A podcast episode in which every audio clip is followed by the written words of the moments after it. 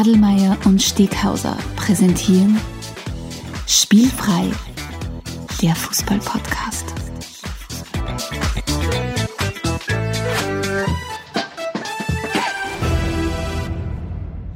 Herzlich willkommen zu einer neuen Folge von Spielfrei, dem Fußball-Podcast direkt aus Graz. Und mir gegenüber sitzt Stefan Adelmann. Hallihallo. Endlich wieder im Studio, Stefan. Es freut mich. Ein Wahnsinn. Ich habe so viel Thema mitgebracht heute. Wir haben uns so viel zu sagen. Wir haben uns so viel zu sagen. Es war so viel Fußball, es ist so klasse. Fußball gibt wirklich Sicherheit in einer sonst so haltlosen Welt, wenn du mich fragst. Ja. Ähm, wie geht's dir? Du gut. Ähm, es tut gut, äh, dem Podcast wieder im Studio nachzugehen. Frisch getestet, wie wir alle sind. Yep. Äh, frisch negativ getestet, was wir vielleicht dazu sagen sollten. Ja. Ähm, na, es geht gut. Ich freue mich auf die heutige Episode. Wir haben ein cooles Thema. Wir haben coole Punkte, über die wir diskutieren wollen. Ja, schieß mal An, los. anfangen natürlich gleich mit einem, erstens mal mit einem Thema, das nicht so oft vorkommt und zweitens, was eine passende Überleitung ist, passt das jetzt sehr gut ein. Nämlich hat uns ein Hörer geschrieben, der Marco Schlögl hat uns darauf hingewiesen, dass es sehr wohl einen Spieler gab, der schon bei Fener, bei Gala und bei Besiktas war. Also ein Spieler, der bei allen drei großen äh, Istanbuler Vereinen war, nämlich der, der Cana Erkin. Und der hat auch bei Inter Mailand gespielt. Mhm. Und was hat das mit unserem heutigen Thema zu tun? Das hat insofern, also danke, danke Marco, das hat insofern mit unserer heutigen Episode zu tun, weil wir uns heute in unserer 41. Episode von Spielfrei der wunderbaren Serie A widmen werden und uns ein bisschen anschauen, wie die heurige Saison verläuft und natürlich auch ein bisschen drüber hinausschauen über, oder ein bisschen drüber hinaus blicken über den Tellerrand äh, und mit euch ein bisschen diskutieren, warum wir die Serie A eigentlich so, ja, so lässig finden und was wir eigentlich dran gut finden. Mhm. Und zuvor habe ich noch ein paar Themen aus aller Welt mitgebracht. Zuallererst aber wieder mal der Aufruf, uns sich bei unserem Newsletter, dem Steilpass, anzumelden. Es ist nach wie vor ein aktives Gewinnspiel draußen. Also jeder, der sich im Februar oder bis Ende Februar für unseren Newsletter anmeldet, nimmt an einer Verlosung teil. Und wir sehen das ganz genau, wenn ihr euch anmeldet oder wann ihr euch anmeldet. Genau. Das heißt, ihr könnt es nicht schummeln, wenn ihr euch am 1. März anmeldet, ist es leider zu spät. Also nicht zu spät für den, für den Steilpass, für den Aber ist immer früh genug, ja. aber zu spät für das Gewinnspiel. Aber wir freuen uns auf eure Anmeldungen. Ähm, wir werden euch nicht zuspammen. Es geht einfach nur darum, dass ihr regelmäßig von uns hört, wenn wieder coole Episoden draußen sind, damit ihr im besten Fall nichts versäumt rund So um. Spielfrei. Ajax Amsterdam Rekordtransfer. Wer, wer fällt da dazu ein? Ajax Amsterdam Rekordtransfer. Im Einkauf. Im Einkauf, Wareneinkauf, war es, na, das Latern war es nicht, oder? War es das Latern? Na, die haben sicher in den letzten Jahren irgendeinen Dyer gekauft. Dusan Tadic oder irgend Nicht, sowas nicht, vielleicht. nicht, nicht. Ist erst in diesem Transferfenster passiert. Und zwar der Sebastian Aller Ah ja, stimmt. um Hasse 25 Millionen. Also de facto nix, ja. Na, ich sage mal, der, der, der, der Ajax-Kassier äh, wird schon ein bisschen was in, seinem, in seiner Sparbixen drinnen haben nach dem Der, letzten der Verkäufen. Ajax Kassier hat, hat gute Arbeit geleistet, ganz im Gegensatz zu dem Typen, der die Kaderberichte ausfüllt, weil der ist unter anderem ja dafür geholt worden, dass er in der Europa League alles wegschießt. Leider Gottes hat er es aber nicht in die Anmeldung der Europa League geschafft. Und das, obwohl das kein Deadline-Transfer war. Solche Sehr Sachen, bitter. solche Sachen, dass diese Dinge immer noch offensichtlich alles auf Papier basiert, wie Transfers, die scheitern an irgendwelchen Faxgeräten oder Spieler, die es nicht in einen Wettbewerb reinschaffen, weil es der Verein nicht geschafft hat, ihn auf Kaderlisten zu setzen. Das ist etwas, was mich im Jahr 2021 ab, wirklich sehr amüsiert. Total verrückt, ja. Apropos verrückt, deutsche Bundesliga. Der Rune Jahrstein Ja, kenne ich. war der zweite Goalie, der einen Elfmeter von Robert Lewandowski gehalten hat, überhaupt. Wirklich? Ja, wer war der Erste? Hm. Hm. Ich weiß es Der nicht. Lewandowski war noch beim BVB. Aber war es der Manuel Neuer vielleicht? Jawohl. Wirklich? Ah, irgendwie arg, oder? Wenn du nach, nach Neuer der zweite Spieler bist, der einen Ja, Elfmeter halt vom Lewandowski hat diesen verrückten Anlauf, diesen, ah, diesen unrhythmischen Anlauf, diesen ungleichmäßigen. Ja, das stimmt, das stimmt. und das ja. weiß ich nicht. Und der, der, gerade dieser letzte Schritt hin zum Ball, den macht das in unterschiedlicher Geschwindigkeit. Deswegen weißt du oft nicht, ein bisschen hypnotisch, das du Ganze. weißt oft nicht, wann genau ist der Ball überhaupt auf die zukommt. Und das, ja, war spannend. Ja, und wir bleiben bei die Goalgetter. 16 Tore in 17 Spiele in der Serie A war der 16 Tore in 17 Spielen hat, glaube ich, der CR7 erzielt bis jetzt da. Na, der war 15 gehabt in, in 18 oder so. Oder 16 und 18, 16 und 17 ist neuer Rekord vom Luis Suarez. Glaubst hat Barca das schon ein bisschen bereut, dass den so um 5 Millionen verschnitten haben? Ich glaube, dass dass Bas im Moment sehr viel bereut, was, was in den letzten ein, zwei Jahren passiert ist. Und ich glaube, das ist ein bisschen das Topping on the Cake, äh, den Luis Suarez gehen zu lassen Mhm. zu einem direkten Ligakonkurrenten, um für Fußballverhältnisse äh, lächerliches Geld, Ja, nur weil er halt sagen, nicht mehr, wie alt ist er denn, 35 oder irgend sowas in die so in der Richtung. Richtung ja. Ähm, ja, das ist, wie es so schön heißt, Geschichte ihnen recht, äh, Mhm. wenn es vom Hof ja Aber jetzt hast du ein paar Sachen schon vorweggenommen für meinen nächsten Punkt, nämlich 35 Jahre und Ronaldo, der hat ja auch einen neuen Rekord aufgestellt. Seit seinem 30. Geburtstag hat er 300 Karrieretore geschossen. Also er, Davor er, waren es 470 oder so. Also, also er und, und, und, und das bringt uns ja eh auch ein bisschen wieder zur Serie A. Genau. nicht? Die Serie A als, als Ort, in dem dann CR7 und Zlatan Ibrahimovic, äh, jetzt haben wir mit Giro Immobile die Torjägerlisten anführen und dann gibt es noch so Spiele wie in Goran Bandev, der dann auch mit, mit gefühlt 45 Jahren noch immer seine Titel macht oder Quagliarella und wie soll er Genau, heißen. genau. Ähm, der der CR7 ist ein bisschen so derjenige, der uns Lügen straft oder alle Fußballkenner und Kennerinnen Lügen straft, wenn es darum geht, was du immer glaubt hast, über den Fußball zu wissen. Dass mit 30 dann die Karriere beginnt, langsam auszuklingen oder was auch immer. N- offensichtlich ist es nicht so. Wenn Ja, du äh, eine Maschine bist wie CR7, wie ja, Slatan oder Slatan hat ja auch einen Rekord aufgestellt, so 500. 500 ist Also ein persönlich, ja genau. Ja, Mile, Persönlich, Milestone, ja. Na, Also wirklich, also die, und hat, glaube ich, auch für seine 500 Tore oder Vereinstore, weil Vereinstore, die 500 Tore hat er ja schon insgesamt schon, schon vor längerer Genau, Zeit ja. schon mal erzielt, aber das waren jetzt wirklich 500 Vereinstore, also exklusive seiner Tore fürs Nationalteam und, und das, glaube ich, in 750 oder 800 Spielen, also auch eine sensationelle Statistik. Ja. Und ich glaube sogar, zumindest in meiner eigenen Wahrnehmung, kommt oft immer ein bisschen zu kurz, was er für ein effizienter, guter Stürmer ist. Natürlich, dass er spektakulär ist, das wissen wir alle, Mhm. dass er einen, einen argen Charakter hat. Aber dass der Typ halt wirklich wie am Fließband die letzten 20 Jahre getroffen hat, vergisst man, finde ich, oft. Ja, gern. Spielweise auch super angepasst, aber ich glaube, dazu kommen wir dann Mhm. später eh noch ganz kurz. Zunächst würde ich jetzt mal vorschlagen, starten wir unsere erste Rubrik, eine das Getränk der Episode. Und diesmal haben wir uns für einen Spritzer entschieden, weil endlich sind wir wieder benannt. Es fühlt sich sehr ehrlich an, dir gegenüber zu sitzen und wir haben gesagt, es gibt ein wichtig, ein ehrliches Getränk und ein ehrliches, ein ehrliches Getränk ist der, der, der weiße Spritzer.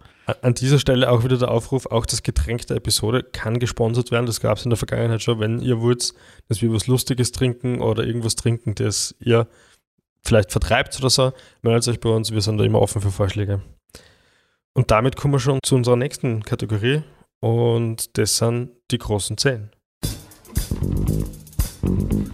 Wird die Sendung kosten. Die Großen, die Großen, die Großen. Zehn, ja, schau. Yes, ja. Die großen zehn Serie A-Helden haben wir heute das Thema. Jetzt zwei Fragen. Was, was sind Serie A-Helden und was sind eigentlich unsere großen zehn? Die Serie A-Helden sind unsere ganz persönlichen Helden. Das heißt, wenn wir auf die, die stegischste, stegischste Fußballgeschichte zurückblicken und auf meine eigene Fußballgeschichte zurückblicken, wen finden wir richtig, richtig gut? Äh, das kann ein Italiener sein, das kann ein anderer ausländischer Spieler sein. Wer sind unsere Lieblings-Serie A-Spieler der letzten vielen Okay. Jahre? Und die großen zehn ist unsere Kategorie, in der wir beide eben gemeinsam unsere zehn Favoriten zu einem bestimmten Thema einfach abgeben. Das heißt, du hast fünf äh, äh, Antworten, ich habe fünf Antworten. Gemeinsam sind es unsere großen zehn. Ähm, das letzte Mal, glaube ich, hast habe ich begonnen oder hast du begonnen? Alles ist möglich. Ich bitte dich. Wer, lieber Alexander, wer ist auf Platz 5 deiner liebsten Serie A-Helden? Auf Platz 5 gibt es gibt's jemanden, oder gibt es wen, der nur im Doppelpack auftritt. Und zwar die sensationelle, lang anhaltende Innenverteidigung von Juventus Turin, Bonucci und Chiellini. Mhm. Der Mourinho hat gemeint, wenn man, wenn man verteidigen lernen würde an einer Uni, würden die zwar das in Harvard unterrichten. Ja? So ungefähr äh, ordnet er das ein und ich kann ihm eigentlich nur zustimmen. Mit was für einer Konstanz die seit Jahrzehnten mittlerweile dort hinten alles wegverteidigen und das, trotz dessen, dass sie mittlerweile natürlich bei Weitem nicht mehr die schnellsten sind, ist wirklich sensationell, beeindruckend. Und ich glaube, Chiellini ist ja sogar Akademiker. Hat der nicht irgendwas, hat der nicht irgendeinen, alles. der hat irgendwas studiert? Ja. Also vielleicht schaffen sie es ja wirklich. Was ist denn auf Platz 5, Stefan? Mein Platz 5 meiner liebsten Serie A-Helden der Geschichte ist das kleine Flugzeug El Aero, Il Aeroplanino der Vincenzo Montella. Aha. Den habe ich damals so cool gefunden. Äh, da war ich so 14, 15, hat er gerade ein bisschen so seine, seine äh, eine richtig gute Zeit bei der Roma gehabt. Ähm, hat seinen Namen, äh, das kleine Flugzeug, eben weil er jedes Mal, wenn er da geschossen hat, diesen lustigen Flugzeugjubel gemacht hat, wo er durch die Gegend geflogen ist, im Olympika oder sonst irgendwo. Mhm. Und ist wirklich eine absolute ja, Roma-Legende, hat aber auch für Sampdoria äh, viele Spiele gemacht und hat ja in seinen 288 Serie A-Spielen 141 Tore erzielt. Das heißt, äh, wirklich ein sehr, sehr sauberer, das ist immer für mich das ein 0,5er Schnitt, wenn du den erreicht hast und dann hat er knapp erreicht. Bist du vorne dabei, ja. Bist du vorne dabei. Also Vincenzo Montella, einer meiner liebsten Stürmer.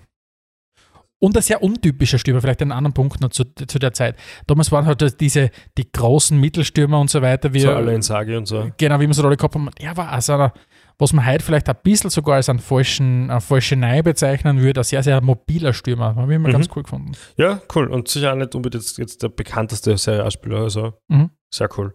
Auf Platz 4 bei mir ist dafür ganz was Kon Konträres zu dem. Und zwar jemand, der unendlich bekannt ist, dafür nicht so viele Tore geschossen hat. Andrea Pirlo. Aktueller Trainer von Juve. Äh, es war mir eine Augenweide, ihm zuzusehen. Ja? Äh, ich habe meine, hab meine Liste auf Italiener beschränkt. Ansonsten gäbe es auf den seiner Position natürlich auch so Leute wie ein Zidane, ganz klar. Aber von den Italienern Wahnsinn. Und was der vor allem, nachdem er bei den Mailänder Vereinen abgeschrieben worden ist, oder bei Milan halt abgeschrieben worden ist, dann trotzdem noch alles geleistet hat in den Spätjahren seiner Karriere. Sensationell. Super Spieler, super anzuschauen. Was ist dein Platz 4? Mein Platz 4 führt mich zu meinem italienischen Lieblingsverein. Äh, und zwar geht es nach Neapel. Sampdoria. Na, geht es nach Neapel. Ähm, und ich habe nicht den einzig wahren Diego Maradona genommen, weil Diego Maradona ist für mich größer als jede Liste, die wir machen. Okay. Und, und Die großen zehn größer als jede Liste. Die genau. na, äh, mein Platz 4 ist der Rekordtorschütze von Napoli und einer meiner absoluten Lieblingsspieler auch der Gegenwart, und zwar ist es Dries Mertens. Ist ein Schlag ein bisschen in die ähnliche Kerbe wie der, wie der Vincenzo Montella, sehr, ja, sehr beweglicher, mobiler Stürmer und mir taugt einfach, was für ein Fußball das er spielt. Mir taugt er als Typ, ich folge dem auf Instagram, Okay. ähm, der, ist ein, der nimmt sie wirklich nicht zu ernst selbst, Mhm. weiß genau, was er für ein Leben hat in Neapel unten. Äh, hat gerne mal Fotos von sich, wo er ein Glas Wein in der Hand hat, wo er sein Netz versteckt oder was auch immer. Ich glaube, dem taugt das Leben unten und, und ist ja mittlerweile, wie gesagt, hat 130 Tore für Napoli erzielt und Mhm. ist damit auf Platz 1 der ewigen Torschützenliste, hat damit Marek Hamschik, der auf Platz 2 war, und Di- Diego Maradona auf Platz 3 äh, verdrängt. Und, und was ihn für mich so sympathisch gemacht hat, war, wie, er- er damals angeredet worden ist, auf das, dass er halt ein neuer Napoli-Rekordtorschütze ist. Und hat er gesagt, er findet es nicht richtig, in einem Satz mit Diego Maradona genannt zu werden, weil das einfach, er wird nie in seinem Leben und in seiner, in seiner Karriere nur annähernd das erreichen, was Diego Maradona erreicht hat. Ja, Wobei der Status natürlich, ich meine, von Maradona in Neapel braucht man nicht reden, das ist, ja, das ist der Mythos, der die ganze Stadt zusammenhaltet im Moment. Und, aber trotzdem, der Status von Dries Mertens ist ein sehr, sehr würdiger Ja, Status. aber wie der Snoop Dogg immer sagt, bitch be humble. Ich finde es so schön, wenn du solche Sachen dann. Ja, finde ich gut, ja. Ah, Bei meinem Platz 3 kommen wir jetzt schon langsam ins, also zumindest bei mir ins Nostalgische. Und zwar geht es um einen Alessandro Del Piero. Sensationeller Stürmer. Ich glaube, braucht man jetzt nicht großartig ausführen, warum der gut ist. Ich habe tatsächlich, ich habe glaube ich noch nie gehört, dass jemand sagt, er mag einen Del Piero nicht. Hat dann zum Schluss in Sydney gespielt, was sicher auch, was ich immer wieder cool finde, ist ja, wenn Leute äh, ihre aktive Karriere quasi beenden und sie dann zu Destinationen suchen, wo sie irgendwo sind, wo du merkst, sie wollen einfach in das Land und es geht jetzt nicht mehr nur um Fußball. Und da hat er sich sicher einen Traum verwirklicht da und finde ich sehr cool, wie der seine Karriere ausklingen hat lassen. Oder wenn du in die MLS wechselst oder irgend sowas. Genau, genau, ist es so. Oder da wirst du eine Franzose, der Chignac, Nach Der dann- Mexiko. der nach Mexiko gegangen Mhm. ist und dort mittlerweile ja, Ja. einen Rekord nach dem anderen bricht. Für, also. Fürst von Mexiko ist er ja, irgend sowas in Monterrey. Meter glaube ich, größer oder als der Rest. Ah, Tigres, ja. Mhm. Mhm.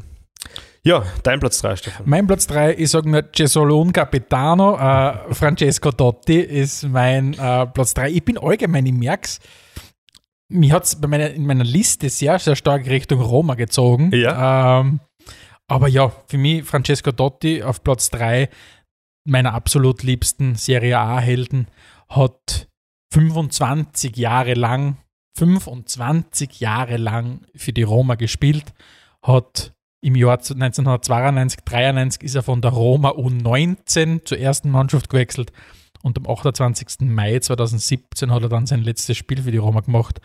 Und dazwischen liegen 785 Spiele für die Roma und 307 Tore. Ähm, ja, er ist der wichtigste Mann neben dem Papst in Rom, wie es so schön heißt. Ähm, hat mehr zu sagen als alle anderen, nur der Papst hat in Rom noch mehr zu sagen. Und ich glaube, der braucht sein Leben lang kein Geld mehr in Rom. Ich glaube, der wird wurscht, wo er hingeht, wird der, außer wenn er vielleicht in irgendeiner Lazio-Beisel geht oder irgend sowas. Aber selbst dann. Aber selbst dann wahrscheinlich, weil selbst vor dem haben die Laziali auch Respekt und sagen, okay, er ist halt dann trotzdem der Tod. Wahrscheinlich. Und nachdem er bei mir auf Platz 2 ist, gebe ich den, das Wort Oh. dann gleich an dich weiter, weil du hast alles gesagt, was es zum Francesco Totti zu sagen gibt. Das ist sensationeller Kultspieler. Äh, also diese One-Club-Man gibt es ja gar nicht so viele. Das wäre einmal eine interessante Mhm, Liste mhm. vielleicht, der One-Club-Man. Und wie Bringt du sagst, der braucht sein Götterschl in, in Rom nicht auspacken, der wird überall eingeladen, der ist dort ein gern gesehener Gast. Ja. Äh, bringt uns dann wahrscheinlich in der Diskussion irgendwann mal zu Harry Kane oder was auch immer, weil man muss sich halt auch wirklich vor Augen führen, bei Francesco Totti ist einmal Meister geworden. Zumindest, ich meine, er ist zumindest einmal Meister geworden, aber er ist einmal Meister geworden und das ja, war's stimmt, dann. ja. Ähm, mein Platz 2 und auch der hat für die Roma gespielt, aber seine absolute Primetime hat er für die Fiorentina äh, äh, gehabt, ist das Gabriel Battistuta. Hm. Ähm, Battistuta war für mich dieses, als, als 86er Jahrgang, der den Fußball richtig aktiv so ab 92, 93, so ab 94 vor allem mit der WM aktiv miterlebt hat, war Battistuta einfach damals in die späten 90er Jahre. Diese Wucht, die der Typ gehabt hat, der hat Wahnsinn. mir so taugt. Wahnsinn. Also hat für die Fiorentina äh, wahnsinnig gute Zeiten gehabt und ist dann immer zu Roma noch gewechselt. Mhm. Ist mit der Roma Meister geworden, mit, mit der Fiorentina Pokalsieger. Und, und ja. Hat es bei, bei mir gerade nicht in die Top, Top Ja. 5 geschafft, der war ganz knapp dahinter. Wie schaut es bei dir aus? So wie der Javier Zanetti, der Ja, war ja, ja, stimmt. Hat's, ja. Aber ich habe ihn nicht so cool gefunden. Der hat mir ein bisschen immer ausgefreakt, weil der, der schaut immer so aus wie der Dings. Wird der eine Schauspieler gewesen, der einen Superman gespielt hat? äh, der Christopher Reeve. Ja, genau. So schaut der aus. Ich das haben wir immer aber- fertig gemacht. Ich habe immer gesagt, das ist unfair. Kein Wunder, dass Okay. der so alt ist und so viele Spiele machen kann. Der schaut aus wie der Superman. ja. Na, aber wirklich, schau dir das bitte mal an. Christopher Reeve, Reeves oder Reeve? Reeve. Reeve, Christopher Reeve und Javier Zanetti. Ich glaube, dass das die zwei gleichen Personen sind, wirklich. Ich schau mal, wie Das viel Ähnlichkeit er komplett mit dem Ausgefreakt. hat. Das Ja? kann ich mir immer noch erinnern. Mein Platz 1 jedenfalls, ja. Sag's mir. 651 Serie A-Einsätze. Es ging nicht anders. Ein Goalie ist bei mir auf Platz 1. Es geht um Gigi Buffon, ja.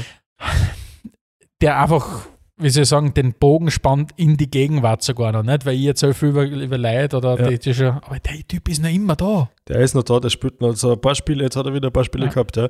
Ähm, selten aber doch kommt er zum Einsatz und der hat wirklich alles mitgemacht mit dem Verein, was er mitmachen kann, auch wenn er nicht ein One-Man-Guy war oder One-Club-Guy war, weil er ja zuerst bei Parma gespielt hat und dann kurz einmal eine Saison bei PSG war.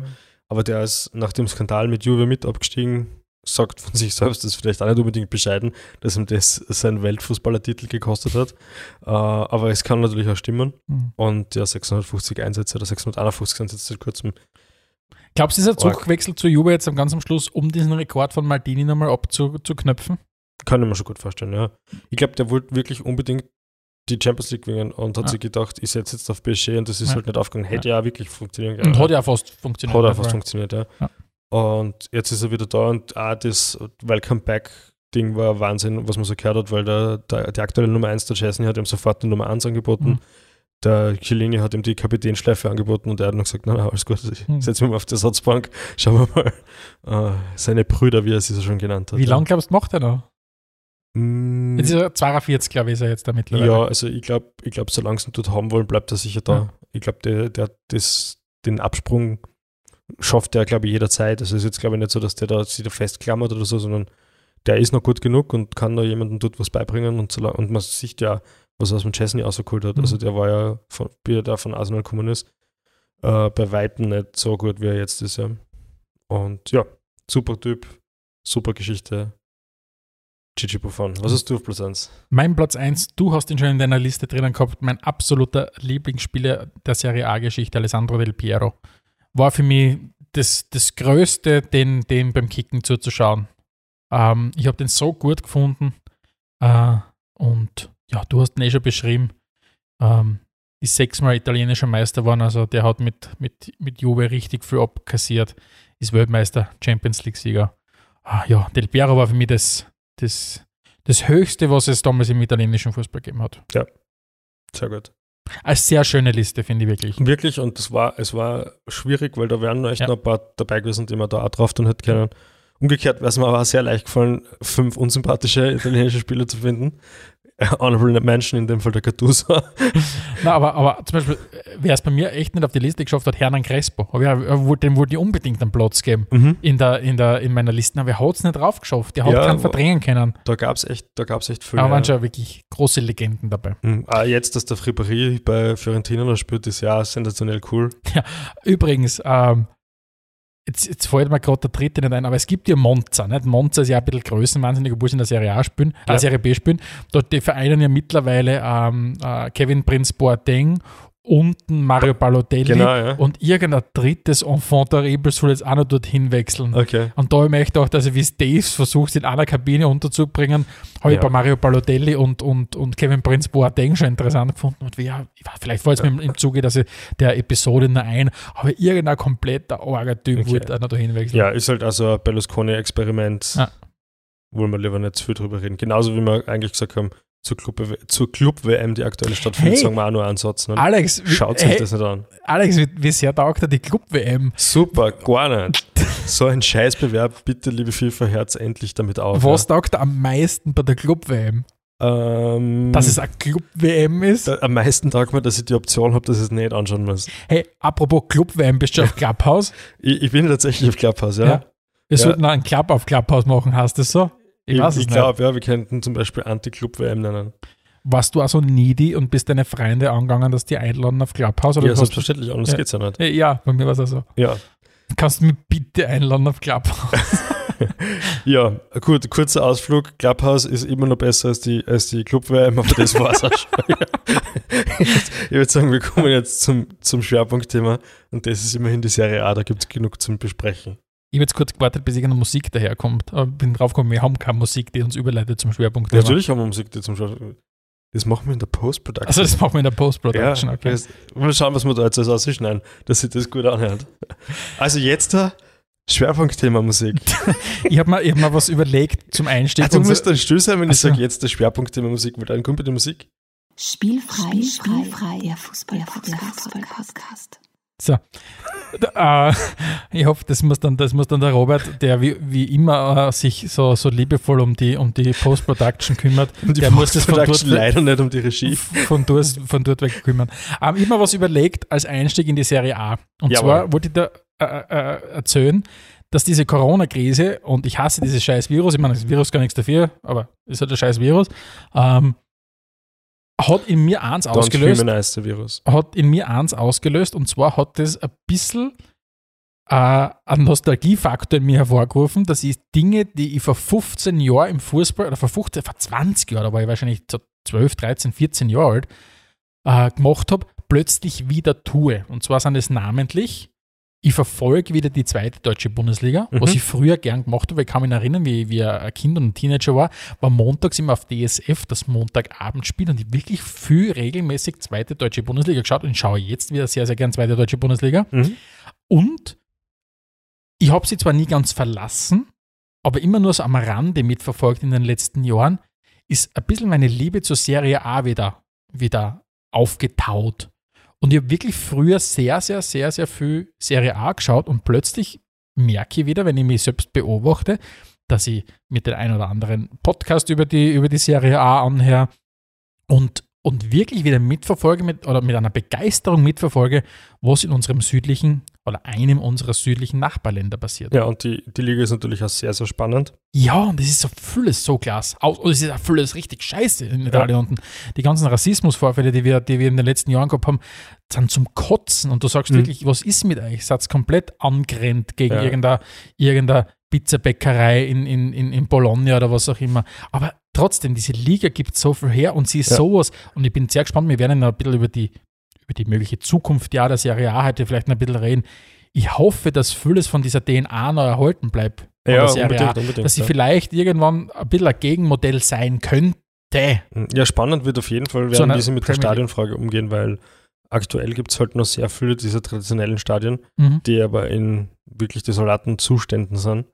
Und wenn da halt auch Vodafone Arena nach der Allianz Arena und so weiter halt kommt, dann wird wieder sehr viel von dem Charme verloren gehen. Andererseits, wenn, wenn du drüber nachdenkst, wie wir da in, in Napoli im Stadion waren, wie das alles geschwungen hat und wie es Mhm. gar nicht losgegeben hat, etc., es, es gehört schon was gemacht, ja. Mhm. Also, Da möchte ich vielleicht ganz kurz ausholen. Liebe Zuhörerinnen und Zuhörer, ihr wisst ja, wir, wir holen ja oft einmal aus in unserem Podcast, um euch Sachen unserer Meinung nach zumindest zu erklären.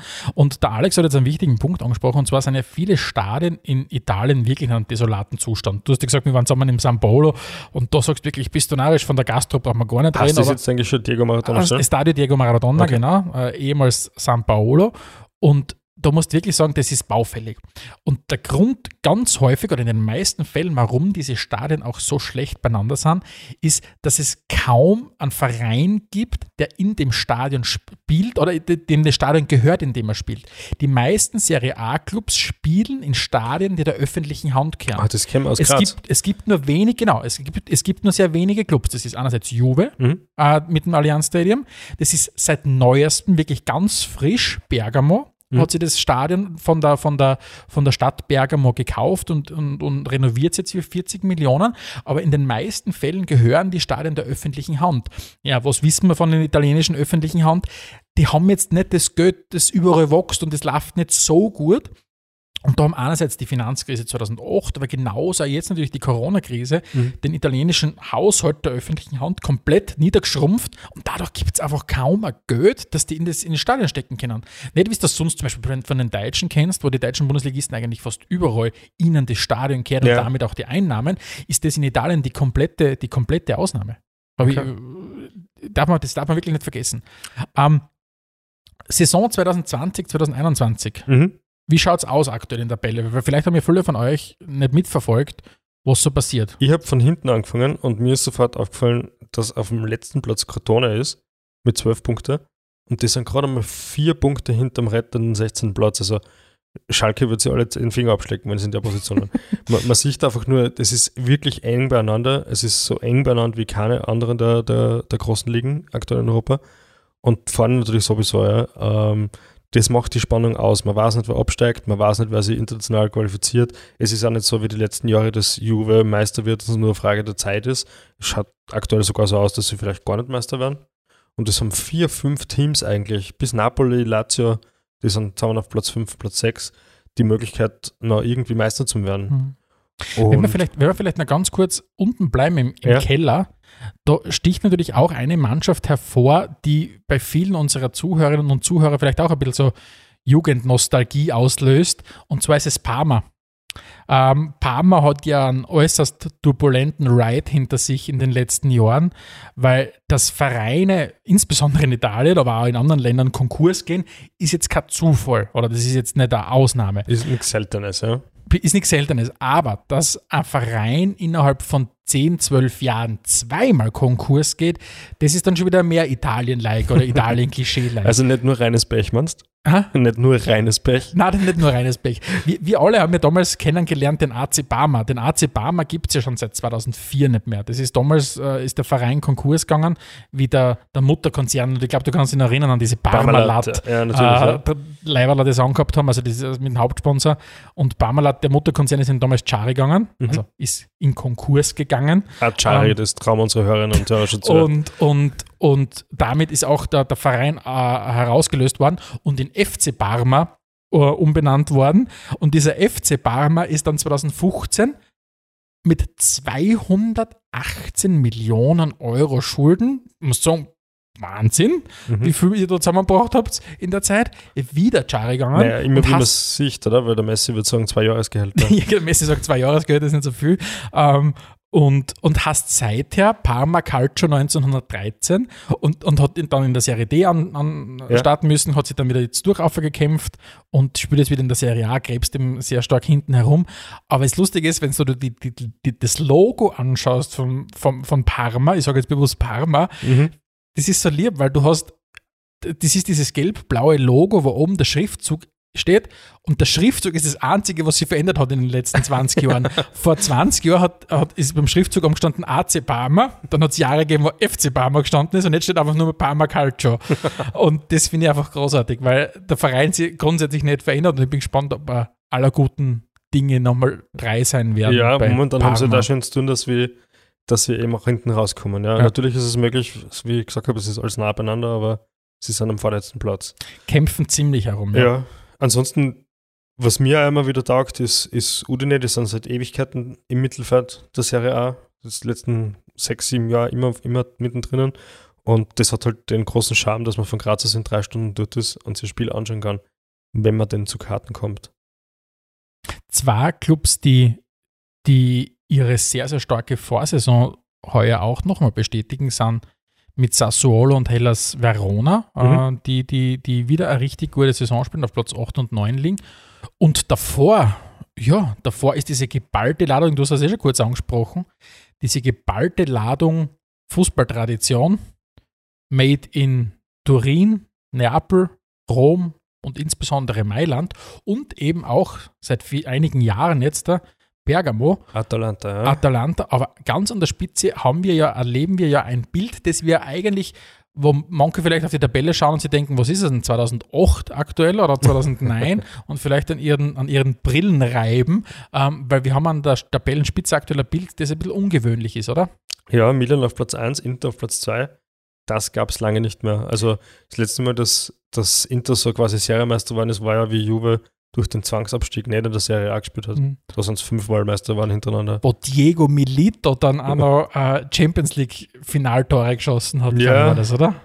Brave New World. quasi. Brave New World. Na, also wirklich, wir plötzlich, wie äh, der, Itali der, der, der Phönix, wie Phönix aus der Asche, Ja, sehr gut. sind Sehr die gut ja. beiden Mailänder Vereine wieder dort, wo, wo viele von uns sie von Anno dazu mal kennen, ganz an der Spitze. Und Juve, ich meine, man darf Juve nicht abschreiben, wir schreiben jetzt da ähm, zum, zum Zeitpunkt unserer Aufnahme ist gerade der 21. Spieltag über die Bühne gegangen. Ja. Ähm, das heißt, Juve hat ein Spiel weniger, es ist sieben Punkte hinter Milan. Das heißt, die sind schon in absoluter Schlagdistanz und es gibt noch, zumindest aus aktueller Sicht, 17 Spiele. Also es sind schon noch genug Punkte zu holen. Und demnächst steht übrigens auch an, äh, wahrscheinlich, wenn wir es rausbringen, ziemlich bald steht an, dass das große Mailänder Derby, was heuer äh, nach langer Zeit wieder mal eine richtige, richtige Brisanz hat. Jetzt, Mhm. wenn es um die Meisterschaft geht. Auf jeden Fall, es könnte schon vorentscheidend werden, ja. Eine Lanze brechen möchte ich für jetzt mal für Roma. Äh, ich habe unlängst in einem anderen Podcast gehört, unter normalen Umständen ist, äh, ist der, der Verein Roma Zoo. Aktuell ist er Safari. habe ich nicht ganz verstanden, aber sehr lustig gefunden. Was die, die Ereignisse überschlagen sie. Ja. Der, der mit Abstand beste Spieler, der Saniolo, hat sich vor der Saison so verletzt, dass er die ganze Saison ausfällt. Also wird von 38 Spielen 0 Spiele spielen. Im Sommer gibt es einen Besitzerwechsel. Der aktuelle äh, Sportdirektor ist seit, glaube ich, vier Wochen im Amt, weil der vorige Sportdirektor in einem schweren Verkehrsunfall war.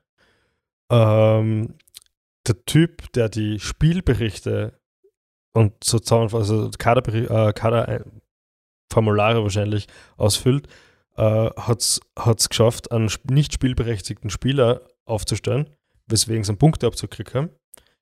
Aus dem Cup sind sie ausgeschieden, weil sie äh, einen sechsten Spielerwechsel gemacht haben, weil sie sich gedacht haben, so wie sonst da üblich, dass sie in der, in der Verlängerung einen Wechsel dazu kriegen. Zusätzlich zu die fünf Covid-Wechsel haben sie also insgesamt sechsmal gewechselt und sind dann ausgeflogen. Das Derby gegen Lazio haben es 3-0 verloren. Und der Kapitän Eden Dzeko ist vor heute aus, dem Kader ausgestrichen worden und er ist erst am Wochenende nach sieben Runden wieder zurückgekehrt und bis heute weiß keiner, warum der jetzt sieben Runden gar nicht gespielt hat. Und trotzdem sind es Vierter. Ja.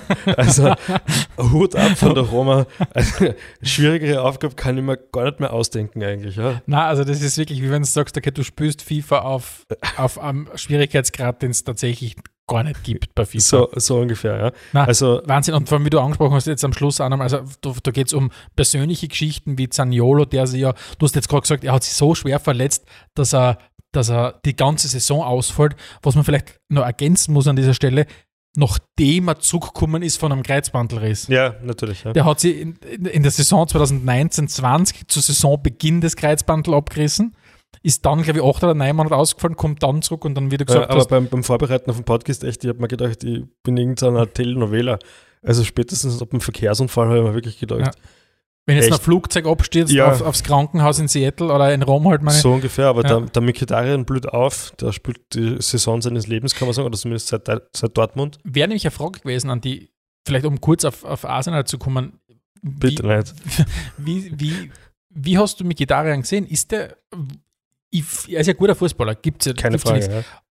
Warum hat er nicht so funktioniert? Kannst du das sagen bei Ich, Arsenal? ich kann es mir überhaupt nicht erklären. Er hat ja nicht nur bei Arsenal nicht funktioniert, sondern bei Manchester auch nicht. Hm. Und wenn jetzt aber ein Spieler sensationell bei Dortmund spielt und sensationell bei Roma spielt und in England gar nicht, ich, vielleicht ist es wirklich nur, dass er einen spe speziellen Trainertyp oder so braucht. Schwierig zum sagen, aber es ist wirklich einfach, dem ist nichts gelungen und der spielt momentan ja seinen zweiten Frühling, kann man sagen, Mhm. In, in, in Rom und ist super zuzuschauen. Ja. Jetzt, wo der Ceco auch wieder da ist, traue ich den Rom, Roma schon zu, dass sie sich in, für die Champions League qualifizieren eigentlich. Ja. Ich meine, du, du hast Checo schon kurz angesprochen, das war natürlich auch ähm, ein bisschen ein Nach Nachwehen vom, vom nicht äh, funktionierenden Wechsel zu Juve. Ne? Der war ja dann, ist ja lange geheißen worden als, als der, der Nachfolger, also im, im, in der Mitte vom, vom, vom Gonzalo Higuain ist dann Mhm. schlussendlich ist dann der Morata gekommen. Da war ja eigentlich schon wie, wie vorgerichtet dieses, die Wechselrochade. Äh, Ceco wechselt zu Juve, dafür kommt im, im Umkehrschluss äh, der äh, Kadius Milik von Neapel zur, zur Roma Genau. und hat dann letztendlich nicht funktioniert und angeblich hat ihn das ziemlich Ja, aber er hat dann Angepisst. inzwischen gespielt. Dann war jetzt wieder Transferperiode, dann war schon eigentlich fix, dass es einen Wechsel gibt, Checo und Alexis Sanchez.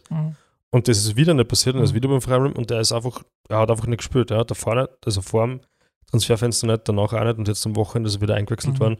Und das Einzige, was der Trainer dazu gesagt hat, war, dass er sich bei der Mannschaft zu entschuldigen hatte. Mhm, mhm. Sehr kryptisch das Ganze.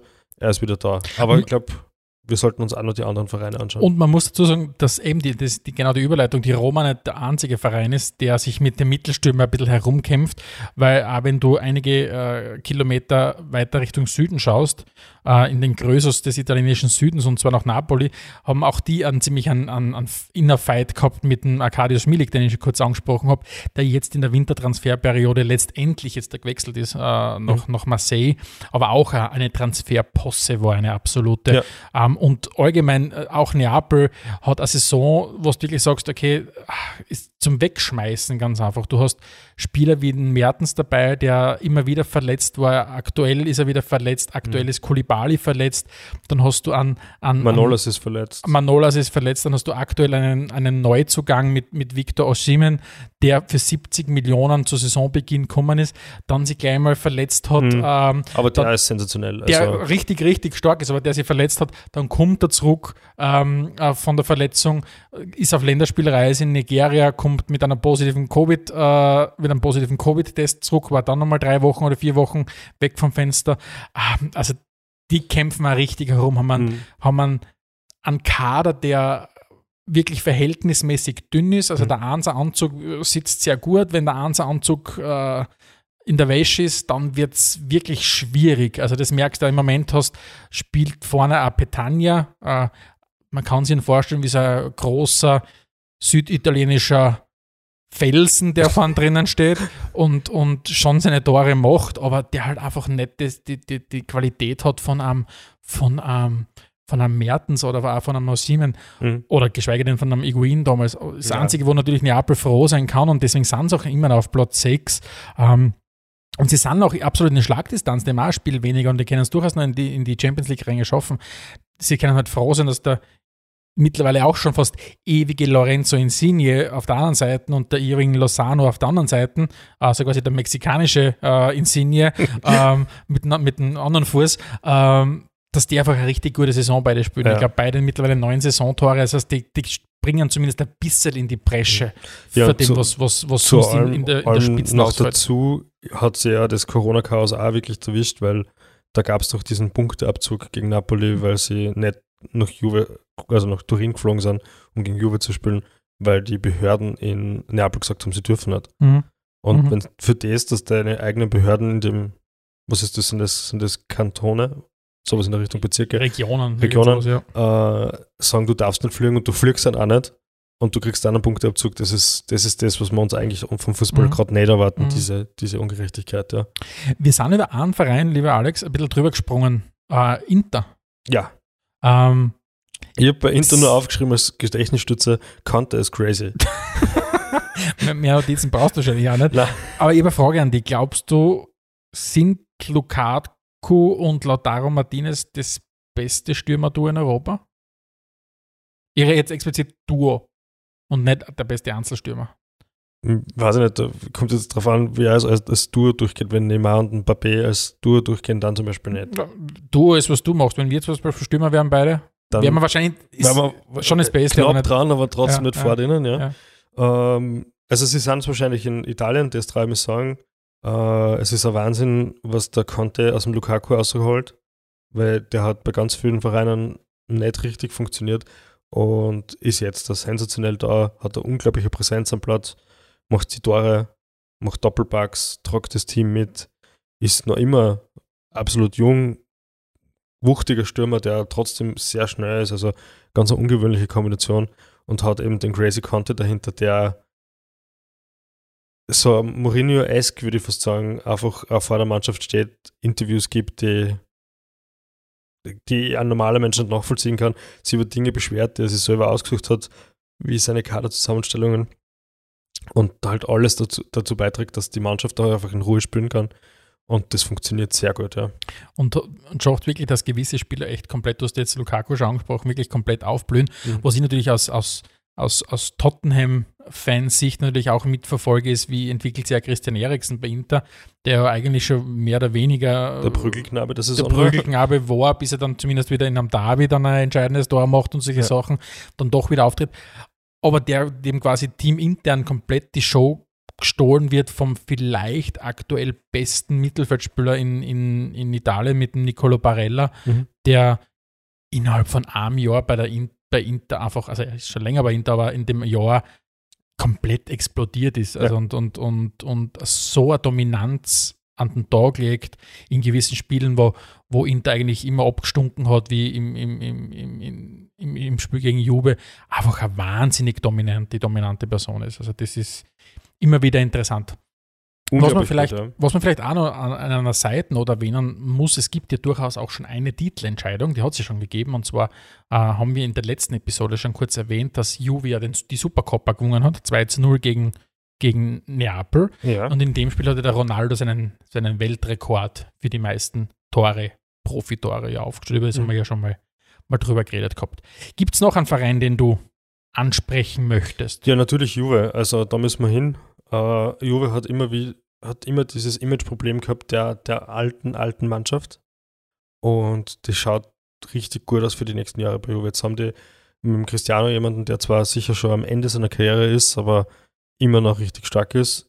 Die haben mit dem meinem geliebten Verteidiger-Duo Bonucci und Chiellini zwar Haudegen, die jetzt dann bald einmal fertig sein werden, aber dahinter gibt es den Demiral und den Delicht und, und die sind ganz junge Burschen, die hier und da halt jetzt aktuell im Cup zum Einsatz kommen und die spielen einfach sensationellen Fußball und das mit Anfang 20.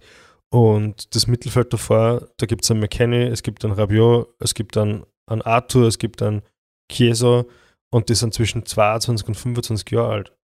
Und der Morata, der vorne jetzt drinnen steht und offensichtlich sich nur in, in Turin wohlfühlt, so wie es ausschaut, äh, schießt alles weg. Also ich glaube, die nächsten Jahre wird, wird Juve sicher noch sehr viel gewinnen. Ja. Und vor allem vielleicht kriegen sie auch in den nächsten Jahren intern wieder die Konkurrenz in der Liga, um dann vielleicht das Niveau wieder zu haben an Wettbewerb, um dann vielleicht sie in der Champions League auch durchzusetzen. Und weil du das, weil du das Verteidiger-Duo angesprochen hast, Demiral und De Licht, und De Licht hat ja auch relativ viel gespielt, hat sich dann auch immer wieder verletzt. Ich glaube, als Innenverteidiger-Duo gibt es wenige Sachen, die so gut sind wie von am Chiellini und am Bonucci zu lernen. Also wenn du die beiden, glaube ich, hast vor dir, neben dir als Teamkollegen, dann muss das als Innenverteidiger, als junger Innenverteidiger das Beste Ja, sein. besser Es ist wie wenn du, keine Ahnung, äh, junger Stürmer bist und tagtäglich mit Ronaldo und Messi trainierst zusammen oder was auch immer. Wenn jetzt die beiden Ja. italienischen, wie es du genannt hast, Abwehrhaudegen, ähm, auf das gleiche Podest heben möchte wie, wie, wie, wie Messi und Ronaldo. Also ich glaube, das muss, muss fantastisch sein, wenn du da ein junger ja. Innenverteidiger ist- bist. Besser geht's glaube ich nicht. Und, und eben, wenn du, wenn du so eine Kaderzusammensetzung hast, da hast du noch sehr viele Jahre Freude dabei. Ich glaube, von den beiden lernst du die ganz argen Tricks. das brauchst, glaube ich, als wissen. Innenverteidiger. Also, wie es beim Schiri richtig umgehst. ja, wie du mit Schiri richtig umgehst und ich glaube, du lernst noch mehr als nur die, die Klassiker, wann steigst wem, wann auf dem Schuh drauf, Ja. das kann er sich und, dabei. Und ich habe so das Gefühl, die wissen auch, wo sie auswärts überall einkehren müssen. Also, ja, ich glaube, die haben vorstellen, die haben ja. da sehr viel Praxis. Ja. ich glaube, die haben das Leben nicht zu kurz Ja. kommen lassen. Ja, ja, a- einen, einen Verein haben wir jetzt in Mailand noch unterschlagen, das ist Milan, über die haben wir noch nicht so viel geredet. Ähm, da sticht natürlich das Lattern heraus, eh klar, 500 Karrieretore ein Verein in seinen Vereinen ist für ihn natürlich eine super Bestmarke, aber auch generell, wie er sich als Spieler ähm, weiterentwickelt hat und jetzt da nicht mehr versucht, von der Mittellinie weg alles zu machen und dabei zu, zu scheitern, so wie es ihm bei PSG zum Schluss gegangen ist, sondern wirklich einfach vorn drinnen steht, äh, die jungen Wilden sozusagen um ihn herum rennen lässt und einfach immer da ist. Ja. Also was ich schon bei, bei Milan sehr, sehr spannend finde, ist, der Kader ist nicht wesentlich verändert worden zur Vorsaison. Da laufen nur immer die gleichen Spieler herum. Da ist ein Cialanolo, der spielt, ein Rebic, der spielt, ein Franck Kessier, der spielt. Und wie soll er hassen? Und trotzdem ist auf einmal performt diese Mannschaft und das spricht halt wirklich für Entwicklung, wenn du sagst, okay, die Startelf ist nicht so wesentlich verändert worden zur, zur Vorsaison und plötzlich performen die so viel, viel, viel besser und so Mhm. viel konstant. Also das spricht einerseits natürlich für den Trainer, andererseits natürlich auch ganz stark für das, was das Material hergibt. Ja, das so mal die, die Favoriten ein bisschen abgeklappt, abgeklappert in Italien.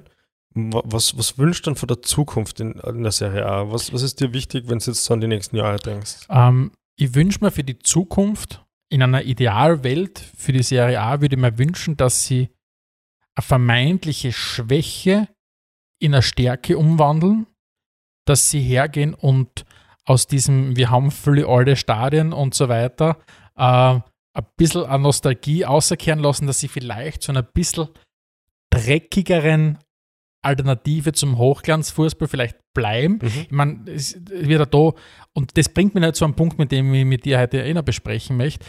Ich würde mir wünschen, oder ich würde es dem italienischen Fußball vergönnen, dass sie ein bisschen wieder dorthin kommen, wo sie herkommen sind. Weil was man nicht vergessen darf, der italienische Fußball war in den 80er, 90er Jahren die Nummer eins im internationalen Fußball. Das war die dominante Größe Ja. schlechthin.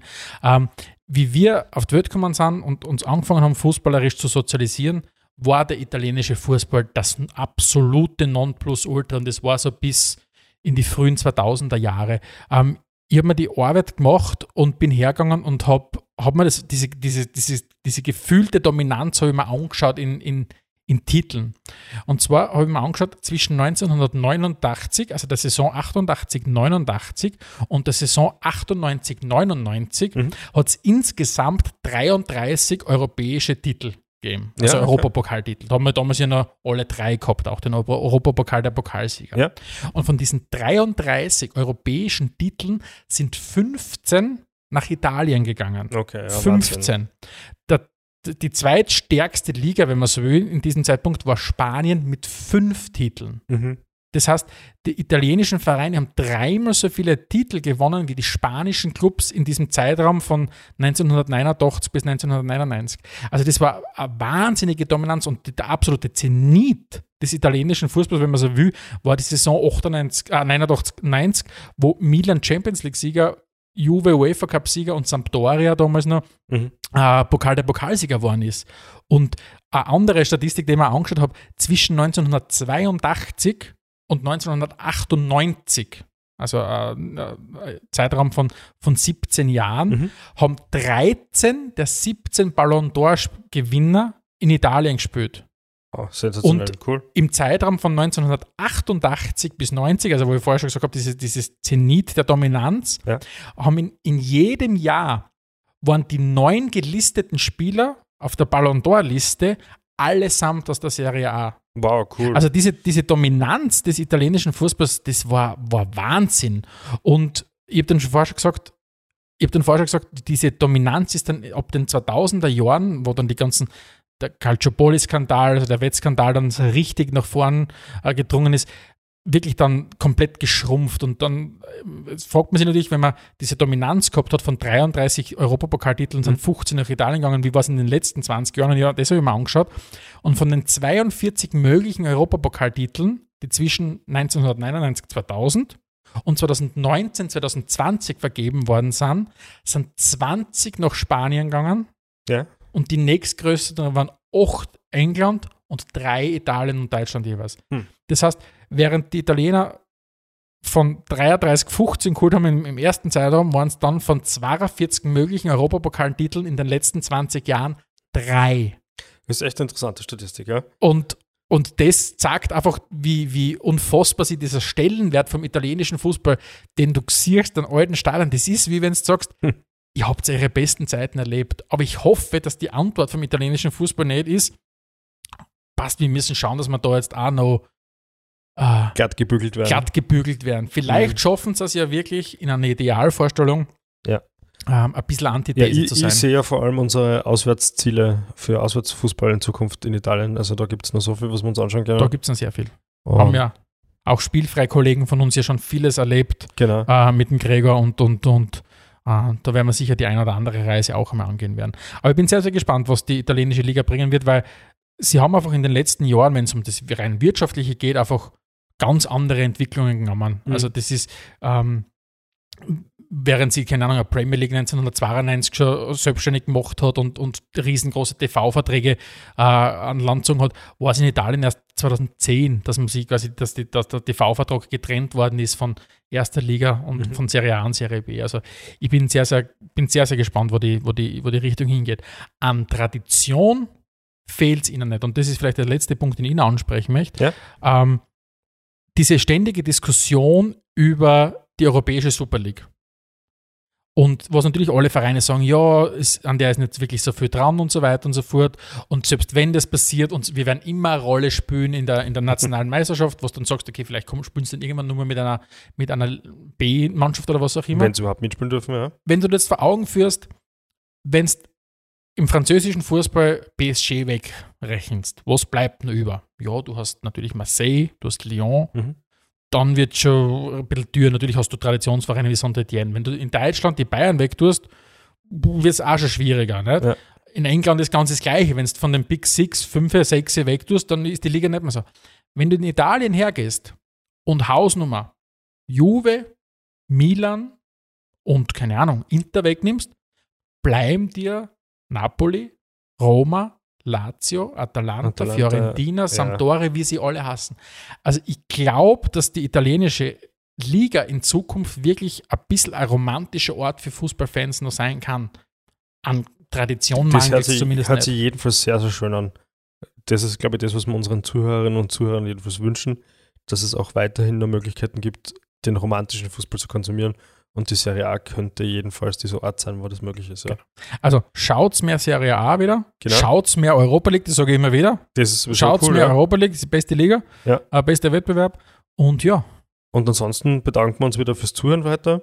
Äh, schaltet das nächste Mal wieder ein, wenn es heißt Spielfrei, der Fußball-Podcast direkt aus Graz. ciao. Ciao, danke. Adelmeier und Steghauser präsentierten Spielfrei der Fußball-Podcast. Fußball